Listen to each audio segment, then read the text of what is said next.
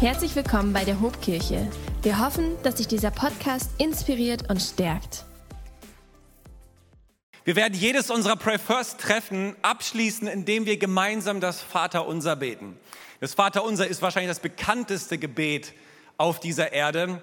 Und eine Bitte in diesem Vaterunser lautet eben, dein Reich komme. So haben wir unsere Predigtserie im September überschrieben. Und wir wollen mal die Frage stellen, was meinen wir eigentlich damit, wenn wir beten, dein Reich komme? Was ist denn genau Gottes Reich? Ist es schon gekommen oder kommt es noch? Ist vielleicht die Gemeinde Jesu, die Kirche, das Reich Gottes? Endet das Reich Gottes dann auf unseren Kirchengrundstücken und verlassen wir das Reich Gottes, wenn wir heute nach dem Gottesdienst wieder aufbrechen nach Hause? Oder soll das Reich Gottes nicht überall in der Welt sich ausbreiten? Wenn ja, wie kann denn das geschehen? Und überhaupt ist es im 21. Jahrhundert noch angemessen, von einem Gottesreich zu sprechen? Das alles sind so Fragen. In dieses Thema wollen wir reinpieksen im September und einmal über das Reich Gottes sprechen. Ihr habt es vielleicht mitbekommen, dass im letzten Jahr es eine Diskussion gegeben hat in Berlin über das Stadtschloss, was dort mitten in der Stadt steht. Das wurde seit 2013 restauriert und da ist auch eine Inschrift in der Schlosskuppel zutage getreten, die im 19. Jahrhundert von dem preußischen König Friedrich Wilhelm IV. dort angebracht worden ist. Und diese Inschrift setzt sich zusammen aus zwei Bibeltexten aus dem Neuen Testament und die lautet folgendermaßen. Es ist in keinem anderen Heil, ist auch kein anderer Name den Menschen gegeben, denn in dem Namen Jesu zur Ehre Gottes des Vaters, dass in dem Namen Jesu sich beugen sollen aller derer Knie, die im Himmel und auf Erden und unter der Erde sind. Bemerkenswert. Und jetzt hat es in Gesellschaft und Politik eine riesengroße Diskussion gegeben. Ist das noch angemessen für uns aufgeklärte Deutsche bei uns in der Hauptstadt, mitten in Berlin, so eine Inschrift dort prangern zu lassen, ist das nicht irgendwie so, als ob eine Religion dort einen Herrschaftsanspruch geltend macht? Und so gab es unterschiedliche Vorschläge aus der Politik, dass man wenigstens bei Nacht diesen Schriftzug überblendet durch andere Texte. Aber diese Alternative war irgendwie zu teuer. 400.000 Euro wollte man dafür nicht ausgeben. Und so diskutiert man bis heute, wie man dieses Problem beseitigt bekommt. Ich weiß nicht, wie es dir geht bei so einem Text, dir als moderner Mensch, irgendwie hat doch Reich Gottes mit Gewalt, mit Unterdrückung, mit Manipulation zu tun, oder? Wenn wir uns aber mit Jesus beschäftigen und mit seinem Reden über das Reich Gottes, werden wir sehen, das Reich Gottes meint etwas ganz anderes als Gewalt und Unterdrückung. Das werden wir heute in diesem ersten Teil unserer Predigtserie miteinander erörtern. Und ich möchte mal starten indem ich uns vier unterschiedliche Sichtweisen präsentiere, die so in der Kirchengeschichte auf das entstanden sind, was denn Reich Gottes bedeuten könnte. Erstens, das ist die zukünftige Sicht. Man könnte auch sagen, die eschatologische Sicht. Das Thema Eschatologie beschäftigt sich mit der Endzeit. Und da geht es um den Gedanken, wir leben in den letzten Tagen und können damit rechnen, dass jederzeit, dass ganz bald schon das ewige Reich Gottes anbrechen wird und dass Jesus als der endzeitliche König wiederkommen wird. Wir haben hier vorne in der ersten Reihe meinen lieben Vorstandskollegen und Freund Phil Köper sitzen. Er liebt das Thema Eschatologie. Wenn du Fragen zu dem Thema hast, ich leite dich an Phil weiter. Er liebt es darüber zu diskutieren. Und diese zukünftige Sicht vom Reich Gottes war gerade in den ersten Jahrhunderten nach Christus sehr etabliert. Dieses Element von das Reich Gottes bricht an, wird kommen und wird sich auf dieser Erde etablieren. Die zweite Sicht ist die innerliche Sicht oder man könnte auch sagen das mystische Verständnis. Denn als dann die Parousie, die Wiederkunft Christi in den ersten Jahrhunderten ausgeblieben ist, da haben Menschen das Thema Reich Gottes nach innen verlagert. Da hat man dann gesagt, ah, wahrscheinlich will das Reich Gottes in mein Herz hineinkommen. Äh, man hat sozusagen das Reich Gottes als einen Schatz des Herzens verstanden. Da ging es ganz viel um Meditation, Kontemplation, äh, innere Erleuchtung. Die Mystiker sind entstanden. Man hat im Grunde genommen das Reden Jesu vom Reich Gottes auf eine innere Ebene gezogen. Dann gab es eine dritte Sicht, das ist die äußerliche Sicht oder das politische Verständnis. Als nämlich das Christentum im vierten Jahrhundert sich wirklich gut ausgebreitet hatte und auch gesellschaftlich immer mehr anerkannt wurde, wurde das Christentum auch interessant für den römischen Kaiser, der nämlich den christlichen Glauben nutzen wollte, um Stabilität in seinem Reich herzustellen. Und unter Kaiser Konstantin wurde dann etwas eingeläutet, was im Rückblick als die konstantinische Wende bekannt geworden ist. Kirche und Staat, Glaube und Politik haben sozusagen gemeinsame Sache gemacht. Das Christentum wurde zur Staatsreligion. Es gab plötzlich eine Reichskirche mit ganz besonderen Privilegien für Priester, für Bischöfe, für Diakone. Und diese Verschmelzung von Kirche und Staat hat zu ganz, ganz ungeheuerlichen Entwicklungen geführt, zum Beispiel, indem viele, viele Menschen gewaltsam zwangschristianisiert wurden. Und über all diese Auswirkungen müssen wir als Christen im Rückblick sehr demütig und kleinlaut sprechen. Und dann gab es eine vierte Sicht, das ist die kirchliche Sicht, wo Theologen und Geistliche gesagt haben, Reich Gottes ist gleich Kirche. Also wo Gemeinde besteht, da ist Reich Gottes. Und willst du als Mensch das Reich Gottes finden, musst du dich immer auf Kirche und deren Strukturen und Verhältnisse einlassen. Aber auch da haben wir in der Kirchengeschichte dann gesehen, dass viele kirchliche Führer, leider Gottes, genau diese Sicht der Menschen ausgenutzt haben und Menschen manipuliert und sich gefügig gemacht haben, weil es nämlich dann kirchliche Führer waren, die entweder so gönnerhaft die Türen zum Reich Gottes geöffnet haben oder aber den Menschen die Türen des Reiches Gottes vor der Nase zugeschlagen haben. Und auch dieses, diese Sicht hat zu ganz, ganz vielen Fehlentwicklungen geführt. Zum Beispiel hat der Papst immer wieder geistliche und auch weltliche Autorität über den Kaiser beansprucht. Gut, jetzt bringe ich mal unseren kleinen Kirchengeschichtsunterricht zu Ende. Was ich sagen möchte, allein schon aus der Kirchengeschichte müssen wir Folgendes lernen das Reich Gottes kann nicht dingfest gemacht werden. Man kann das Reich Gottes nicht einfangen, klar definieren und sagen, hier ist es. Immer wenn wir das Reich Gottes mit einem Ort, mit einer Zeit, mit einer Methode fixieren wollen, merken wir gleichzeitig, das Reich Gottes gleitet uns aus den Händen. Und das ist total schwer auszuhalten für uns Menschen, oder? Weil wir wollen Gott gerne catchen, wir wollen ihn gefangen nehmen und mit uns herumtragen wie so ein Genie in der Wunderlampe. Stellt euch mal vor, wie ein kleines Mädchen mit seiner Mutter beim Frühstückstisch sitzt und die Frage stellt, Mami, ist Gott eigentlich überall? Und die Mama sagt, ja, Gott ist überall. Und dann fragt sie, ist Gott dann auch hier bei uns in der Küche? Und, Gott sagt, ja, äh, und die Mami sagt, ja klar, Gott ist auch hier bei uns in der Küche. Und dann fragt das Mädel, ist Gott dann auch hier in meinem Nutella-Glas? Und die Mami zögert kurz und sagt, naja, wenn Gott überall ist, dann ist er auch bei dir im Nutella-Glas. Zack, macht sie den Deckel drauf und sagt, ich hab ihn. Und so sind wir als Menschen unterwegs. Gott einfangen, den Geist Gottes uns gefügig machen, ihm vorschreiben, wann er wie zu wirken hat. Und so gehen wir manchmal auch mit dem Reich Gottes um. So als könnten wir das Reich Gottes ergreifen und dann in unsere Verfügungsgewalt nehmen. Können wir aber nicht. Können wir nicht. Wir werden jetzt sehen, wenn wir auf Jesus schauen, wenn wir auf die biblischen Texte gucken, dass das Reich Gottes viel dynamischer ist, als uns vielleicht lieb ist. Deswegen möchte ich uns mal vier so biblische Merkmale über das Reich Gottes präsentieren. Wollt ihr die hören? Ist das Thema überhaupt für euch interessant? Macht euch doch gerne mal bemerkbar, dann weiß ich, dass mir irgendjemand zuhört. Merkmal Nummer eins. Das Reich Gottes kommt.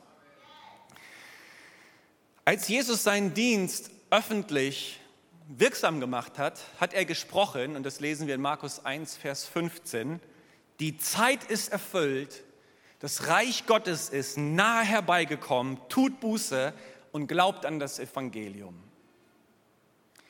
Jesus benutzt diese Formulierung Reich Gottes nicht einfach im luftleeren Raum.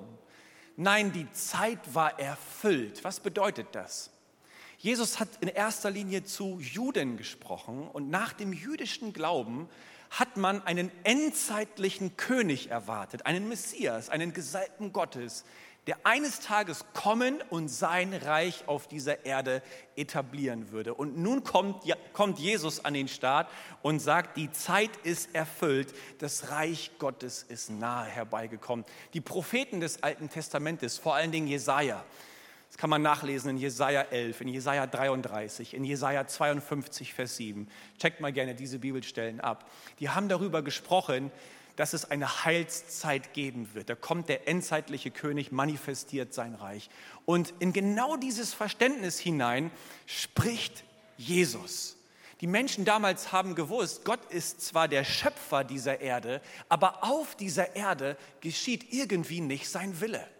Diese Erde ist voller Ungerechtigkeit, voller Korruption und die Mächtigen, die Reichen und Schönen, die unterdrücken die anderen Menschen Nee, irgendwann muss, muss Gott kommen und seine Gerechtigkeit hier etablieren. Und deswegen möchte ich diesem ersten Merkmal festhalten, das Reich Gottes kommt zu uns. Was bedeutet, wir als Menschen mit unseren irdischen Möglichkeiten, wir können das Reich Gottes nicht von unten her schaffen. Es geht nicht. Egal wie aufgeklärt, wie zivilisatorisch und wie gebildet wir sind. Ich meine, schaut euch um.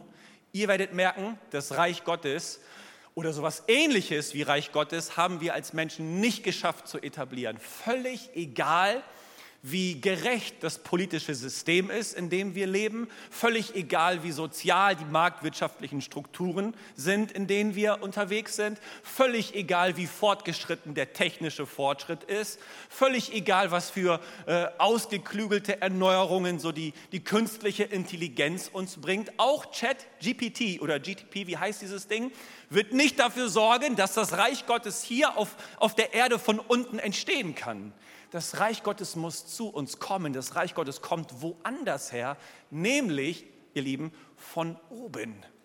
Als Jesus mit dem Pharisäer Nikodemus im Gespräch ist, da sagt er zu ihm in Johannes 3, Vers 3, Wahrlich, wahrlich, ich sage dir, wenn jemand nicht von neuem geboren wird, kann er das Reich Gottes nicht sehen.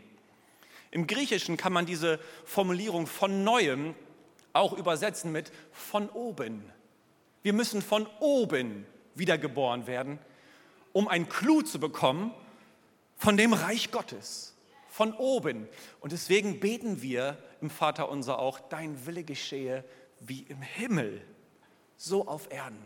Also erstens, das Reich Gottes kommt zu uns. Zweitens, das Reich Gottes ist gewissermaßen schon da und gleichzeitig noch nicht. Jesus hat deutlich gemacht, als er so unterwegs gewesen ist und auch mit den Pharisäern gesprochen hat, dass da, wo er ist, Reich Gottes ist. In Lukas 17 stellen die Pharisäer ihm diese Frage, wann kommt denn das Reich Gottes? Und er sagt zu den Pharisäern, das Reich Gottes wird nicht durch sichtbare Zeichen angekündigt. Ihr werdet nicht sagen können, hier ist es oder es ist dort drüben, denn das Reich Gottes ist mitten unter euch. Auch wenn die Juden zwar wussten, was Reich Gottes bedeutet und wenn das, auch wenn das deren Hoffnungs- und Sehnsuchtsbegriff war, war die Verkündigung von Jesus vom Reich Gottes für sie trotzdem irritierend, denn viele Juden haben gedacht, wenn der endzeitliche König kommt, dann manifestiert er sein Reich eben auch politisch. Und in einer Zeit, wo das Volk Gottes immer noch durch das römische Imperium unterdrückt worden ist und sich die Alltagsverhältnisse der Menschen nicht geändert haben, sagt Jesus, das Reich Gottes ist mitten unter euch. Ist mitten unter euch. Das hat viele Juden damals verwirrt und damit konnten sie gar nichts anfangen. Und im Laufe des Neuen Testamentes wird dann eben auch deutlich, ja, durch, durch Jesus ist das Reich Gottes zwar schon angebrochen, aber es ist eben noch nicht vollendet. Also Theologen sprechen von dieser Spannung des schon jetzt und noch nicht. Und in dieser Spannung leben auch wir, weil wir leben zwischen dem ersten Kommen Jesu und dem zweiten Kommen Jesu, seiner Wiederkunft. Er ist eben noch nicht da und das Reich Gottes ist noch nicht in Perfektion vollendet. Diese Spannung müssen wir miteinander aushalten. Einmal sagt Jesus in Matthäus 12, Vers 28, wenn ich aber die Dämonen mit dem Geist Gottes austreibe, dann ist das Reich Gottes zu euch gekommen. Also da, wo Jesus auftritt und, der, und in der Kraft des Heiligen Geistes wirkt, da zeigt sich Reich Gottes. Deswegen können wir ein drittes Merkmal festhalten. Das Reich Gottes ist da, wo Jesus ist. Wenn du es irgendwie zuspitzen oder formulieren möchtest, dann musst du sagen, da wo Jesus ist, da ist Reich Gottes. Der Kirchenvater Origenes hat damals diese Sicht gehabt. Er hat gesagt, eigentlich ist Jesus Christus so etwas wie das Reich Gottes in Fleisch und Blut. Er ist das personifizierte Reich Gottes. Und ja, Jesus tritt auf. Er heilt Kranke, er macht Blinde wieder sehend, Lahme wieder gehend, Taube wieder hörend. Und das Reich Gottes manifestiert sich. Und gleichzeitig sind all seine Wundertaten auch immer wieder ein Zeichen dafür, dass wir auf dieser Erde unvollkommen sind, dass wir krank sind, dass wir noch nicht in vollkommener Gerechtigkeit leben. Das heißt, seine Wundertaten Taten sind ein Zeichen dafür, dass das Reich Gottes angebrochen ist, aber eben noch nicht vollendet ist. In Matthäus 18, Vers 20 sagt Jesus schließlich, denn wo zwei oder drei versammelt sind in meinem Namen, da bin ich mitten unter ihnen.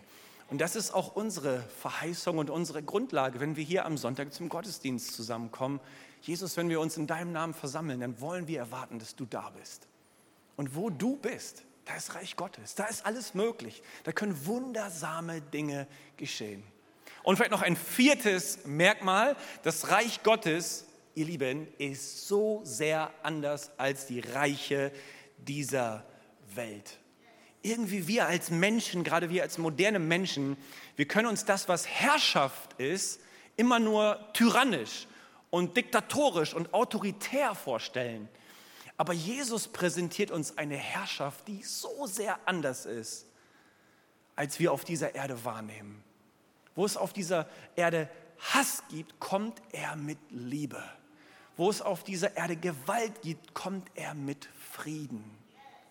Er bringt uns ein Verständnis von Herrschaft, das irgendwie nicht logisch ist und nicht unserer Rationalität entspricht. Aber das macht Jesus uns deutlich. Jesus, als er geboren wird, wird er nicht in Rom geboren.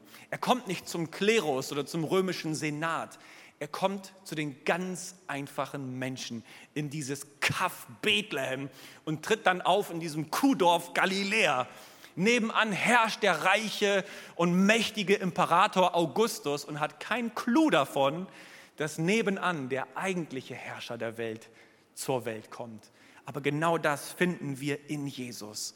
Als Jesus dann dient, als er wirkt und schließlich angeklagt wird und vor den römischen Statthalter Pontius Pilatus geschleppt wird, dann sagt er zu ihm Folgendes in Johannes 18, Vers 36, mein Reich ist nicht von dieser Welt. Wenn es so wäre, hätten meine Diener für mich gekämpft, als ich verhaftet wurde. Aber mein Königreich ist nicht von dieser Welt.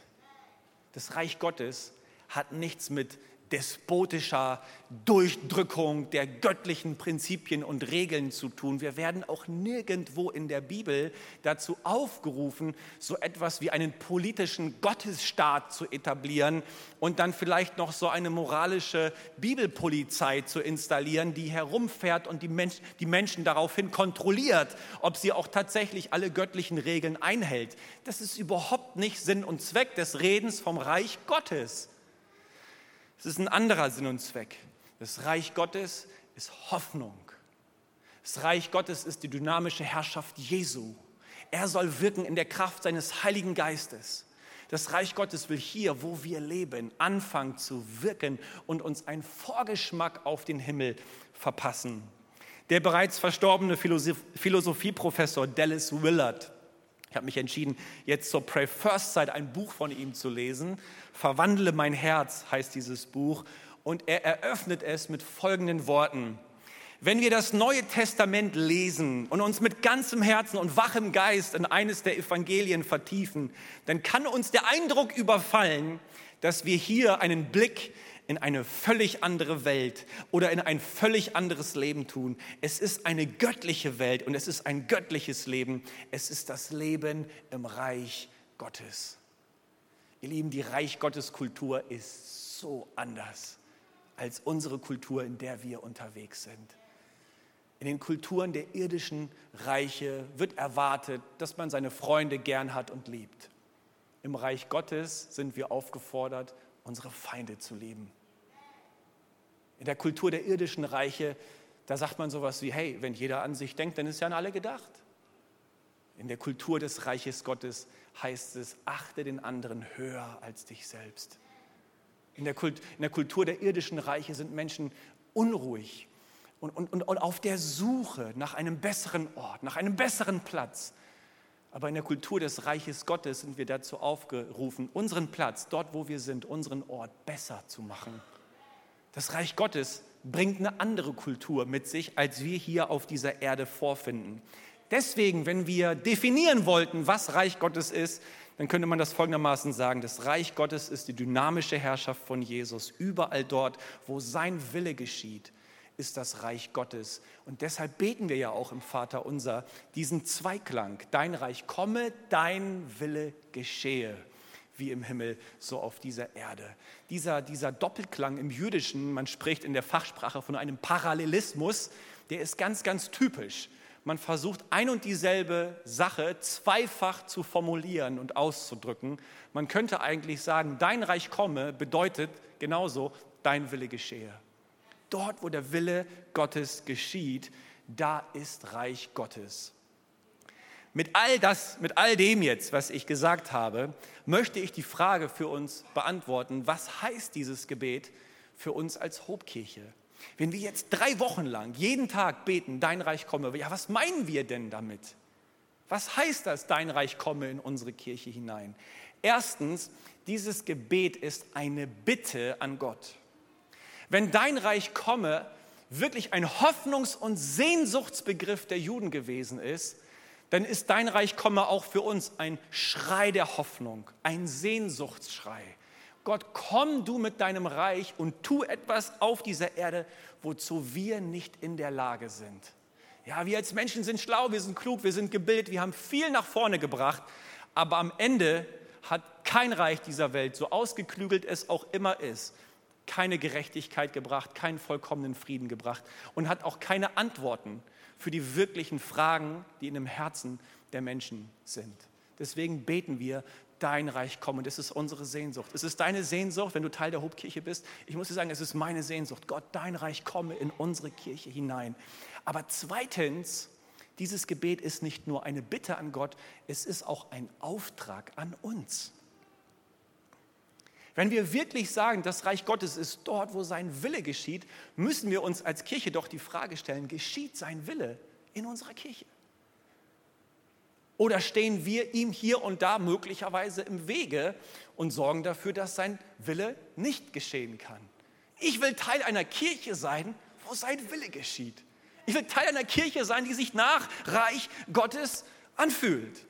Und deswegen frage ich dich, ich frage uns gemeinsam als Hobkirche, steht Gott bei uns in der Kirche wirklich im Mittelpunkt? Ist Jesus hier der König? Darf er hier seine Herrschaft etablieren? Ist die Hobkirche ein Ort der Anbetung Gottes, wo es um seine Herrlichkeit, um seine Heiligkeit, um seine Schönheit geht.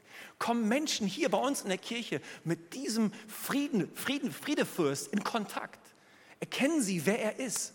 Wenn Menschen am Sonntag, die eigentlich außerhalb des Reiches Gottes sich bewegen, hier zu uns kommen, werden sie willkommen geheißen, werden sie umarmt, werden sie eingeladen an den Abendmahlstisch, in die Gemeinschaft mit Jesus. Sind wir in der Lage, Menschen zu sehen, die irgendwo am Rand der Gesellschaft unterwegs sind, so wie Jesus es gemacht hat, und diese Menschen einzuladen ins Reich Gottes? Wie steht es bei uns um Barmherzigkeit, um Nächstenliebe? Menschen, die innerlich zerbrochen sind, die gefangen sind in Depressionen, die mit ihrem Leben da draußen überfordert sind und nicht mehr weiter wissen, finden sie Hoffnung bei uns in der Hauptkirche. Wenn wir hier diesen Satz etablieren, wir sind eine Kirche, die Hoffnung bringt. Ach ja, sind wir das tatsächlich? Wenn Reich Gottes ein Hoffnungsbegriff ist und wir sagen, wir sind eine Kirche, die Hoffnung bringt, das ist ganz schön anmaßend, oder? Dann sagen wir, wir sind eine Kirche, die Reich Gottes in dieser Welt ausbreitet. Ist das so? Passiert das? Finden Menschen Hoffnung in unserer Mitte? Werden hier Dämonenbesessene befreit? Süchtige befreit von ihren Abhängigkeiten, werden hier Kranke geheilt, werden hier Zerbrochene wieder aufgerichtet. Das ist doch das, was Jesus gemacht hat, oder nicht? Dein Reich komme, dein Wille geschehe. Ist eine Bitte an Gott, ist genauso ein Auftrag an uns. Wenn du das betest, dann nimmt dieses Gebet auch dich in die Pflicht. Es nimmt auch mich in die Pflicht. Und wir müssen uns fragen, geschieht hier Reich Gottes, in dem wie wir miteinander umgehen? Wie steht es um unsere Nächstenliebe? Wenn wir miteinander reden, schätzen wir den anderen, sehen wir seine Würde und seinen Wert. Kriegen wir das hin, ihn höher zu achten als uns selbst? Das ist leicht ausgesprochen und schnell gepredigt, aber oft so schwer gelebt. Ist das hier bei uns in der Hobkirche so? dass wir eine gesunde, eine geistliche Streitkultur haben, dass wir Menschen auch mal liebevoll konfrontieren können und sagen können, weißt du, ich glaube, an diesem Punkt läufst du in die Irre, da verläufst du dich. Da sehe ich Dinge in deinem Leben, die tun dir nicht gut. Wie wäre es, dich von der einen oder anderen Sünde mal zu befreien, Buße zu tun, zurückzukehren ans Kreuz? Haben wir so eine Kultur, wo wir ehrlich und offen miteinander sprechen können, wo wir voreinander beichten können, ohne dass der andere mich dann verurteilt für die Sünden in meinem Leben, sondern mich aufrichtet und mir hilft, wieder als, als, als gerechter und heiliger mein Leben anzupacken. Dein Reich komme, dein Wille geschehe. Schön und gut. Leben wir diesen Auftrag, ihr Lieben? Oder ist Kirche für uns etwas geworden, naja, am Sonntag bin ich halt da so zwei, dreimal im Monat. Dann wärme ich meinen Stuhl und dann befriedige ich so mein spirituelles Bedürfnis. Aber ansonsten haben wir dein Reich komme als Auftrag verstanden.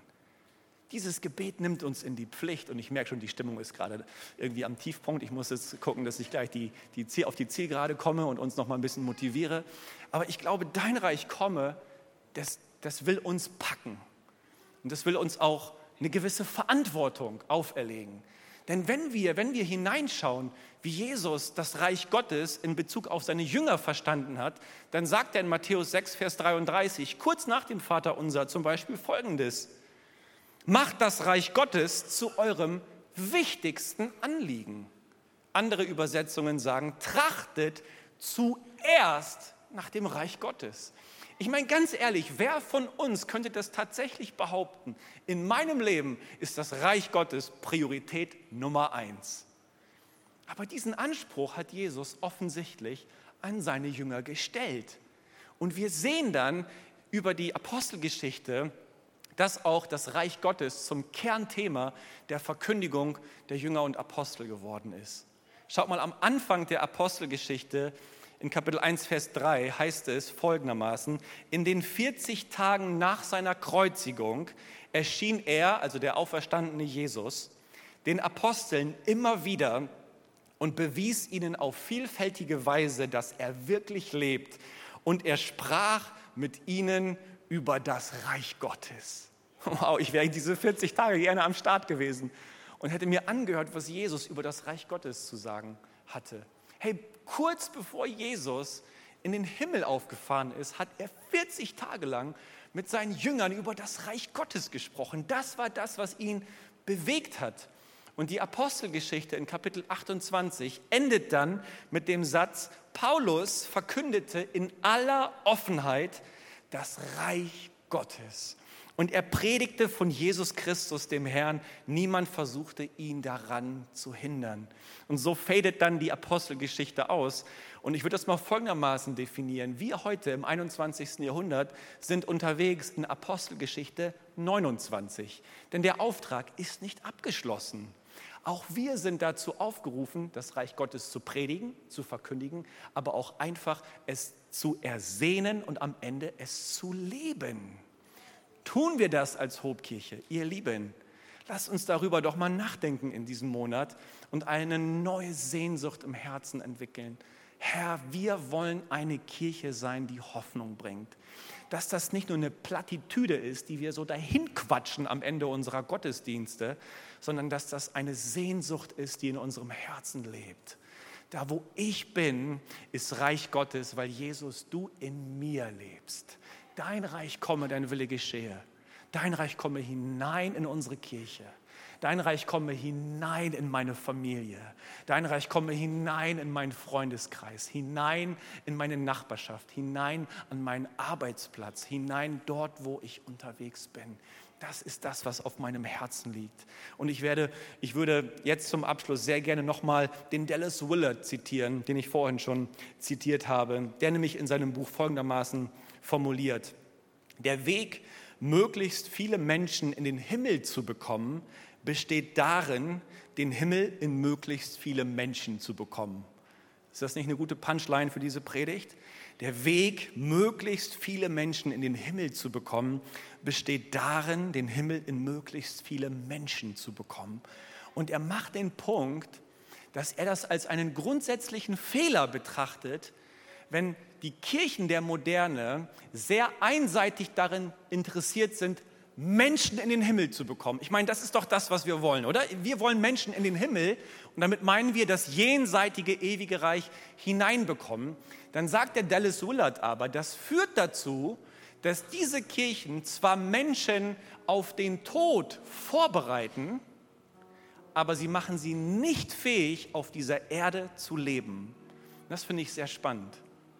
Aber wenn wir es hinkriegen, in die Herzen der Menschen, in die Leben der Menschen, eine Reich Gottes Kultur hineinzubringen, dann werden sie schon hier auf dieser Erde ein attraktives Leben, erfüllt mit Freude, mit Glück, mit Friede leben. Und das wird ansteckend sein für viele, viele Menschen in ihrem Umfeld. Und deswegen sagt er, können wir eigentlich nichts Besseres machen, als den Himmel in die Herzen der Menschen zu bekommen. Wir leben nicht nur, liebe Hobkirche, um eines Tages in den Himmel zu kommen. Wir leben, damit der Himmel auf diese Erde kommt. Leicht gepredigt, ne? Zack. Und jetzt wissen wir ja, wie das geht. Wie wollen wir das umsetzen? Was ist deine Rolle in dem Ganzen? Wo siehst du deinen Platz? Welche Aufgaben, Talente, Fähigkeiten hat Gott dir gegeben? Vielleicht committest du dich heute wieder neu. Vielleicht positionierst du dich im Reich Gottes wieder neu und sagst, ja Herr, ich will eine Rolle spielen, weil du hast mich eingeladen in dein Reich. Du hast dein Reich in mein Herz gebracht. Und ich kann nichts Besseres mit meinem Leben anfangen, als es dir zu weinen, dir zu geben, nach dem Reich Gottes zuallererst zu trachten. Alles andere in meinem Leben, das wird schon in Ordnung kommen. Das kommt in seine Ordnung, wenn dein Reich an erster Stelle steht. Wollen wir beten miteinander, dass Gott uns seine Kraft gibt, seinen Heiligen Geist? Lass uns miteinander aufstehen. Wenn du möchtest, heb deine Hände, streck dich aus. Mach, was auch immer dir hilft, um mit Gott Kontakt aufzunehmen. Und Jesus, wir beten, dein Reich komme, dein Wille geschehe, wie im Himmel, so auf dieser Erde, in unserer Kirche. Wir sehnen uns danach, dass sich dein Reich zeigt, Herr. Wir sehnen uns danach, dass Menschen hierher kommen, mit uns in Kontakt kommen und merken, da ist eine andere Atmosphäre, da herrscht ein anderer Spirit. Da bin ich hineingezogen in eine ganz andere Kultur, weil das Leben in, im Reich Gottes ein ganz anderes Leben ist als da draußen. Hier herrschen Liebe, Versöhnung, Vergebung, gegenseitige Ehrerbietung, Dinge, die man da draußen nicht findet. Aber in deinem Reich findet man sie. Ich will dich bitten, Herr, mach du uns zu so einer Gemeinde im 21. Jahrhundert. Dass wenn Menschen hierher kommen, dass sie auf dein Reich treffen. Herr, wir beten gemeinsam, gib uns deinen Heiligen Geist. Gib uns deinen Heiligen Geist. Wir brauchen mehr von der Kraft deines Heiligen Geistes. Mehr von diesem Wirken, das wir selber nicht erzeugen können, das wir nicht herbeizwingen können, das du uns schenken musst. Danach strecken wir uns aus. Wir wollen uns danach sehnen und es erleben, dass Menschen in unserer Mitte befreit werden durch die Kraft des Heiligen Geistes. Menschen, die gefangen sind in Depressionen, die gefangen sind in Alkohol, in Drogen, in Pornografie, in was auch immer, dass sie hierher kommen und auf deinen Heiligen Geist treffen und befreit werden, Herr. Ich will dich bitten, Herr, dass Menschen, die gefangen sind, die innerlich in einem Gefängnis hocken, auf dich und auf deinen Geist treffen und Befreiung erleben. Du hast ein Leben für uns, frei von den Zwängen und Abhängigkeiten dieser Erde. Ich will das entdecken für mich. Wir wollen das entdecken für uns als Kirche, Deswegen ist unser Gebet, komm Heiliger Geist mit deiner Kraft, komm mit deinen Gaben her. Aktiviere die Gaben deines Heiligen Geistes in unserer Mitte. Herr Jesus, dass wir uns ausstrecken danach, mit Geist und Feuer getauft zu werden. Dass wir, dass wir gehen und dienen in den Gaben deines Heiligen Geistes, Herr. Schenk du uns Prophetien, Visionen und Träume, Einblicke in deine übernatürliche Welt. Dass wir einander dienen, Herr, in einer Selbstverständlichkeit, dass dein Heiliger Geist wirkt im 21. Jahrhundert. Befrei uns davon, Herr, dass wir unseren Glauben setzen auf irgendwelche irdischen Methoden, dass wir auf die Politik und auf die Medizin und auf die Technik hoffen. Wir sind hoffnungslos verloren, Herr. Wir hoffen auf dich, Herr. Komm mit deinem Reich, komm mit deinem Willen, komm mit deinem Heiligen Geist in unsere Kirche, Herr. Das ist unser Sehnsuchtschrei. Wirke du, Herr, in unseren Kleingruppen, wenn wir uns begegnen, wenn wir füreinander beten, wenn wir uns in den Arm nehmen, wenn wir miteinander trauern und miteinander lachen. Lass das Reich Gottes sein, Herr. Ich will dich bitten, dass Menschen, die dich nicht kennen, wenn sie in unsere Kleingruppen kommen, dich kennenlernen, Jesus. Wenn dich dieser Podcast gesegnet hat, würden wir gerne deine Geschichte hören. Schreib uns doch unter hallo@ho.de oder noch besser, schau einfach mal persönlich bei uns vorbei. Wir freuen uns auf dich.